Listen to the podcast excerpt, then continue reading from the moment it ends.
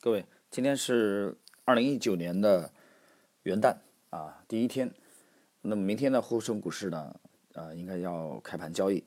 那么今天我们这个话题其实主要呢是围绕模型呢，啊，来聊几句。那这边呢也首先祝各位新年快乐。今天我们的话题呢从一个人物开始。那么在今年啊的暑期呢，我曾经读到了一本传记啊，这是最新的一本关于这位名人。那这个人呢，说出来大家应该不会觉得陌生，就是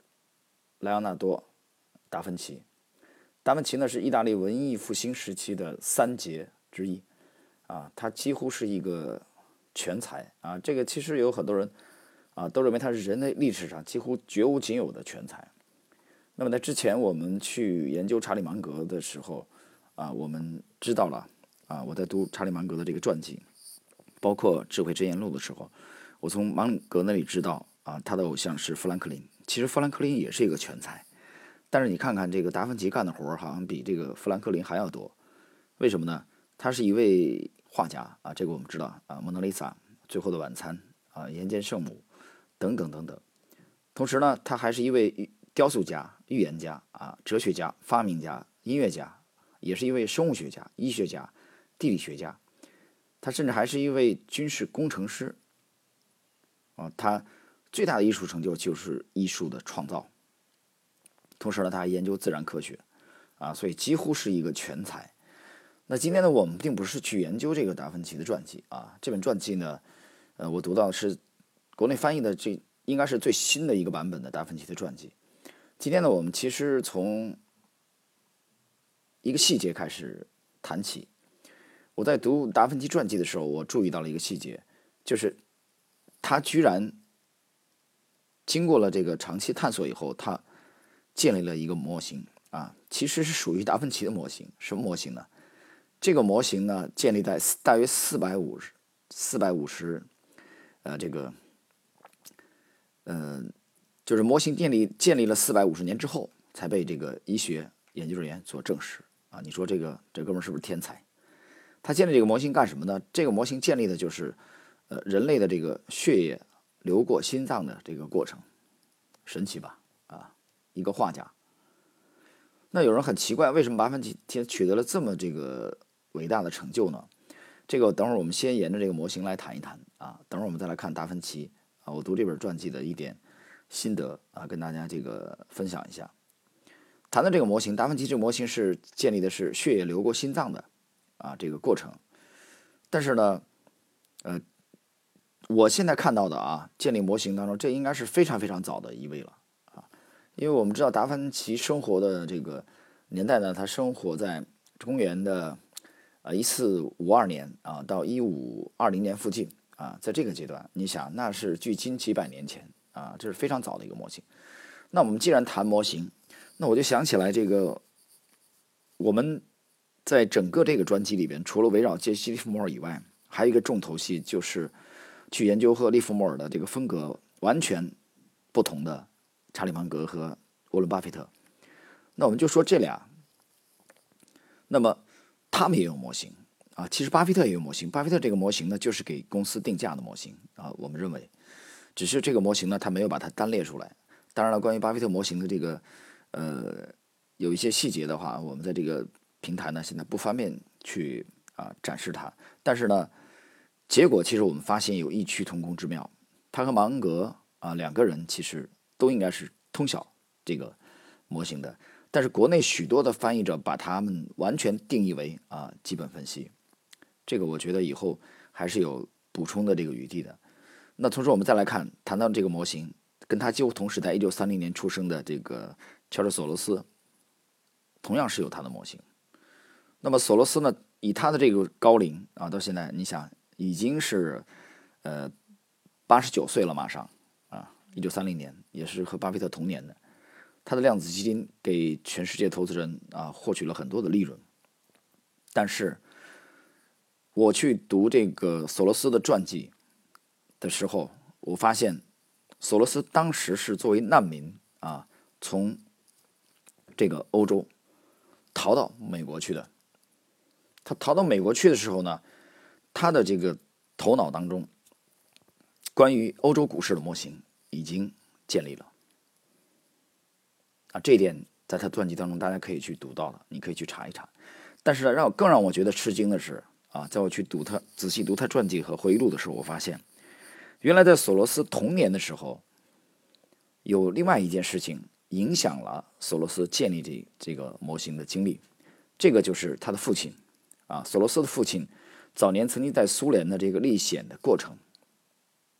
那么这段经历呢，他的父亲和索罗斯呢不止一次的交流过。其实这段历险的经历，那么在索罗斯有一次演讲的时候啊，我读到这个演讲录的时候啊，索罗斯讲过说，那就是他父亲的模型。这个经历对他的影响啊，尤其对他这个风险的把控的影响是非常之深，几乎是呃跟随了索罗斯一生。那么索罗斯呢，在头脑当中带着他自己的欧洲股市的模型来美国打拼。那么当时呢，他是如何描述的？他当时回忆啊，是回忆这段经历的时候，他说在当时的这个身边的美国的专业投资机构里边啊，他就相当于是在一群盲人当中啊，瞎子，两眼一摸黑的瞎子当中的独眼龙国王。什么意思？就他有一只眼睛是可以看到的，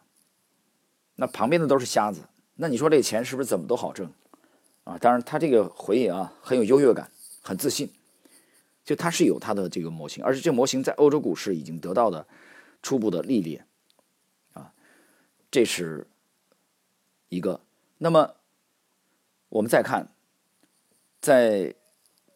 九七年啊，曾经获获得了这个诺贝尔经济学奖，我记得那一年是哈佛大学的这个莫顿啊和这个斯坦福的呃舒尔茨，那么。他们这哥俩，他们用了期权的定价理论，啊，来这个去建立了这个模型。但这哥俩呢，用这个理论呢，去成立了一个对冲基金，用这个模型啊，成立这个对冲基金呢，在市场当中呢，给他们的合伙人创造了超过十亿美元的利润，啊，利润超过十亿美元。那么给投资人啊，给投资人赚取了近百亿美元。所以，那么其实呃，回忆到这里的时候，我们在想这个，包括这个保罗·杜德琼斯啊，也有自己的模型。保罗·杜德琼斯在一九八七年的时候，美股大崩盘之前啊，他的他对图表是花了很多精力研究的。那么他忽然发现，美股的一九二一九八七年的这个架构和一九二九年美股大崩盘之前的。类似的相似度非常之高，啊，在那里，保罗·杜多琼斯的这个基金啊，坚定的开始做空，结果那一年，连连这个就崩盘的这个早期，我们之前介绍这个斯坦利·朱克米勒啊，在九大投资基金访谈录那一段的时候，大家听到了啊，连朱克米勒他们初期都有这个啊亏损的情况下，那一年，保罗·杜德琼斯是大获全胜。啊，这就是带动了他的模型，用他的模型啊，在市场当中稳定的获利。那我们刚才谈到索罗斯，索罗斯年轻时候他是一个难民，逃难来到美国的。我再去研究他整个经历的时候，我还发现啊，第三点启发就是，从他早年的以欧洲股市历练的这个模型带到美国股市来，啊，带到美国的资本市场来，其实并没有很大的变动。听清楚没有？就这个模型并没有很大的修正，就索罗斯，也那你可以理解为索罗斯早年的操作风格啊，到现在其实并没有很大的变化。虽然他已经八十九岁高龄了啊，今年其实就已经八十九了嘛。而且很神奇，你发现华尔街每年评这个最赚钱的十大对冲基金经理，索罗斯这老头基本上都会在前十名的行列，不容易啊，啊这么高龄。所以，那我们就在想。啊，资本市场其实是有它的规律的，但这个规律呢，对很多跨行业的人是有很大的障碍的啊。比如说牛顿啊，我们都知道牛顿爵士的这个啊，也是冲天的这个成就，但是呢，牛顿当年投入到这个资本市场来就是非常惨，败的非常非常惨啊。牛顿在他的这个专业这方面是非常非常的出色的，但是呢，最终。他在欧洲股市投资呢，啊，是以大亏啊爆仓所告终的，所以这强调了整个这个行业的高度的专业性。就是你在别的行业非常出色，到这个行业来，你没有这个谦虚谨慎的精神啊，埋下头来学习，你没有认识到隔行如隔山，你是必败无疑的。谈到这里，我就想起来了，在不久之前啊，也就是去年年底啊，现在已经一九年了，一八年年底，刚刚这个离世的，呃，美国的这位天才啊，华裔，美籍华裔的这位天才啊，大家都知道是谁了。他在他所在的行业其实是非常非常出色的，啊，但是后来投资了这个币圈，进军了币圈，呃，等于是跨行业了，啊，等于是跨行业了，但是在币圈应该是输得很惨，币圈的这种大暴跌啊和大洗劫，所以专业性非常强的，呃，这个行业我们需要谦虚谨慎的精神。那其实我们把。模型呢，其实有许多类啊。刚才我们谈了一些杰出的这个大师，有许多类的这个模型。你比如有纯数学类的啊，我们知道这个大奖章公司的这个西蒙斯啊，非常神奇啊，他是一个字都不讲，都不会透露。大奖章在整个这个对冲基金里边的业界这么多年也是比较啊非常傲娇。然后呢，还有经济学的模型啊，经济学模型就是比如像索罗斯啊，呃，包括这个嗯斯坦利·朱克米勒。我们在九大投资基金经理访谈录这个精华解读里边曾经有过，呃，杰克施瓦格对他的这个访谈。但这种模型的摸索呢，往往都是一个长期的过程啊，它的呃要投入相当的精力，但是呢，投入产出比是非常高的。这点我在之前的节目里面我曾经回忆过，我讲这是一劳永逸的事情啊。你把这个模型钻研出来以后，其实际上对许多人来说，后半辈子啊。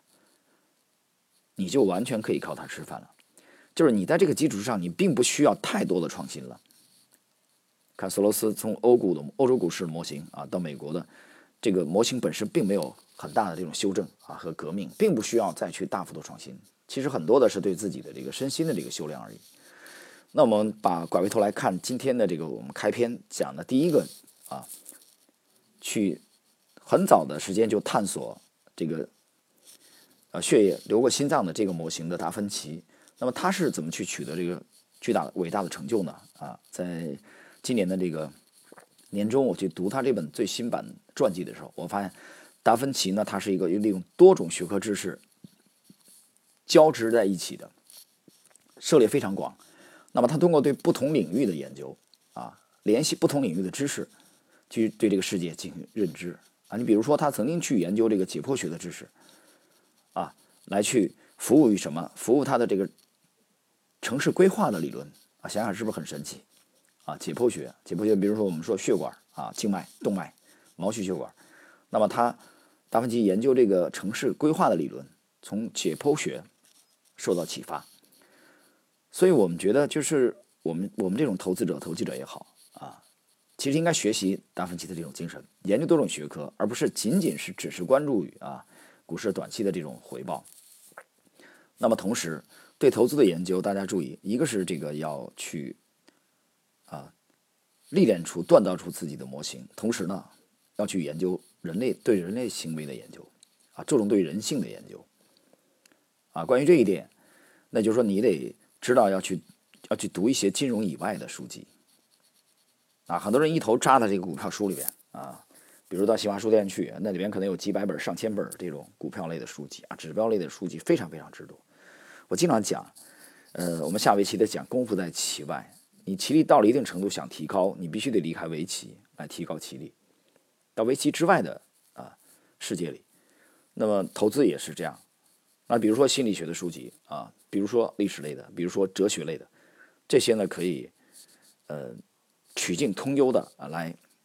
更好的服务于提高我们的这个投资。你比如说最近吧，最近很多朋友通过微信跟我交流，啊，或不知识星球，那么私聊，啊讲非常焦虑啊，他觉得这个大节奏怎么搞的？这这这这，是吧？怎么还不加快？我已经等得迫不及待了，啊，什么原因？那么还有朋友反映说，他怎么都他最近也很努力，但是很难去捋出来大势的这个方向，啊，他听我节目讲，判断准大势非常非常重要。大势的方向与这个节奏的转换。那么对此呢，我想在这两天吧，啊，我会更新一篇随笔在知识星球，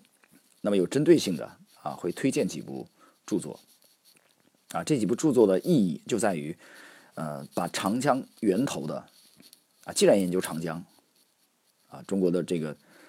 最长的这个河流，那么六千多公里吧，我记得六千三百多公里吧，那你要到它的源头去看一看。所以有针对性的啊，我会在知识星球这两天呢更新一篇随笔，针对性的对信友们推荐几部啊，针对性非常强的。啊在源头去挖掘的，其实我们讲大节奏的这个方向啊与节奏，它其实就隐藏在啊大历史的许多的这个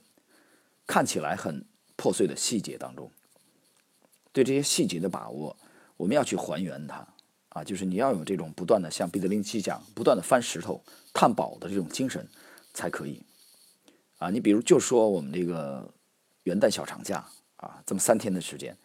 我不知道有多少朋友静下心来啊去读书了，这其实是一个很好的啊，除了我们陪家人之外，是一个很好的提高自己的机会。好，那我们继续来看。那么谈到这个达芬奇啊，去读他的传记，我注意到他涉猎非常广，学习非常广。那其实查理芒格也是谈对心智模型的这个他这个理论，我注意到了他和达芬奇是遥相呼应的。当然，查理芒格出生的。啊，是在一九二四年的一月份，而达芬奇出生的啊是在一四五二年，啊，这里边已经差了好几百年，啊，差了四百年都不止啊，四百多年吧。那么，为什么他们啊有了几乎同样的啊这种思路和想法？那芒格就讲，投资者应该去构建并掌握不同的心智模型。那这样的话呢，其实你对你的这个投资的提升是非常之大。其实不光是投资啊，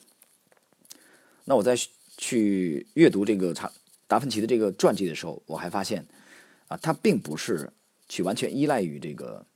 完全成熟的理论，他有许多还是去非常注重实践啊，非常非常注重实践和这个经验，也非常的刻苦。我在传记当中读到达芬奇的笔记啊，至少留下来的笔记能保留到现在的，他的至少啊有七千两百页。一四五二年出生的人啊，他的当时的笔记能有七千两百页保存到现在，那么这个数量呢，占他当时总笔记的大概四分之一。达芬奇的笔记，据他传记作家的研究，有两万八千页之多。所以，那你看看这个笔记，我又想起来另外一位这个伟人啊，就是苹果的缔造者乔布斯。现有的这个达芬奇的七千两百页的这个笔记啊，有人做了比对，发现它的数量比乔布斯留下来的还要多啊，还要多。当然，有人说乔乔布斯这个原因啊，可能是九十年代他这个更早的一些电子档的笔记啊没有备份啊，可能丢失了。但是不管怎么样。呃在投资的过程中，我们注重去保存一些原始的资料啊，你比如说啊，我们的交易思路啊，比如说我们的这个买卖的啊这个理由啊，这点呢，其实我当时去读这个威廉奥尼尔的这个传记的时候，我就发现啊，他整个的这个图表上面啊画的图写的密密麻麻，但这些字呢，只有他本人可以看得懂。啊，我当时看到那个图表的时候，我觉得很非常非常震撼啊，就是这就是勤奋。那么同时呢，就是。对这个行业的孜孜不倦的探求精神啊，和儿童一般的好奇心，达芬奇的好奇心是非常强的啊。他从来不是说啊，因为这个盈利啊，因为改善生活啊才去做这个事情，他已经成为他这个生活不可分割的一部分了啊。探求这种求知欲，强烈的求知欲，所以我想没有这样的精神啊。是很难在这个行业生存很久的。二零一八年刚刚过去啊，昨天晚上是跨年。那么二零一八年的这个 A 股的这个惨淡的光景，让所有的这个私募和公募全军覆没。啊，我看了一个统计数据，普遍是百分之三十以上的这个亏损和下跌。那么这里边只有极少数的投资者全身而退。昨天微信圈我发了一个很简短的，啊，二零一八年的这个一年，我们第一规避了 A 股市场的啊百分之三十以上的暴跌，许多个股跌的还不止这个跌幅啊。我们单说二零一八年，同时呢，我们觉得很自豪的是，啊，我们把握了唯二的，就是两只当中的一只。这个市场当中的龙头，那么整个模型在二零一八年筛出来的股票啊，真正吻合的，能经过三层筛选的，初选、次选、第三级筛选，啊，验证基本面再放股票池，这个这个整个的这个经历的啊，也没有几只，能有这个正收益远远跑赢指数的，没有几只股票。所以我们觉得这么惨淡的这行情，其实这一点不单是一八年我们得到印证，从一五年的这个股灾，啊六月份跳水以后，啊一六年年初的熔断，啊一七年只有大股票在涨，从整个一五年的市场调整到现在三年半已经过去了，这三年半的惨淡的市场的这个下跌和调整，啊让许许多多投资者账面出现了百分之七十到百分之八十的亏损，啊我讲这个话是负责任的。那就是说，这些投资者在二零一五年的六月份高点没有去了结锁定利润，啊，或者说就是一五年的六月份才入场，五月份才入场，那你现在账面上拿着不动，就是亏平均百分之七十以上，啊，许多人亏百分之八十以上，这个我觉得就没什么不好意思承认了嘛。那么一九年怎么办？站在一九年的第一个交易日啊，明天开始之前，那我觉得这里边有许许多多东西值得我们反省。那许多人来问我，我首先告诉他，我说你先别做了，你先停下来啊，stop，先停下来，不要带着这种几乎是什么都不懂的这种状态继续在市场上交易啊，这完全是撞大运嘛！啊，对市场的判断，我们在知识星球近期呢讲的已经非常的清楚了，在十二月一号，就十月底到十二月一号的阿根廷布宜诺斯艾利斯的这个峰会啊会晤之前。我们在知识星球就有了一个判断啊，我当时给了一个百分比啊，百分之五，在星球里面白纸黑字写出来的，给了一个百分比啊，几率有多大？当然了，现在九十天还没到啊，三月一二号才到九十天，到底这个预判正确与否，我们拭目以待。其实我告诉你，这个预判正确与否，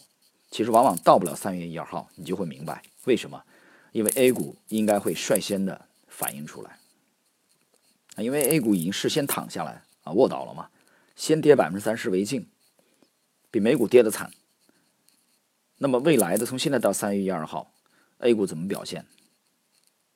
我觉得从某种程度上可以反映出来啊，到三月初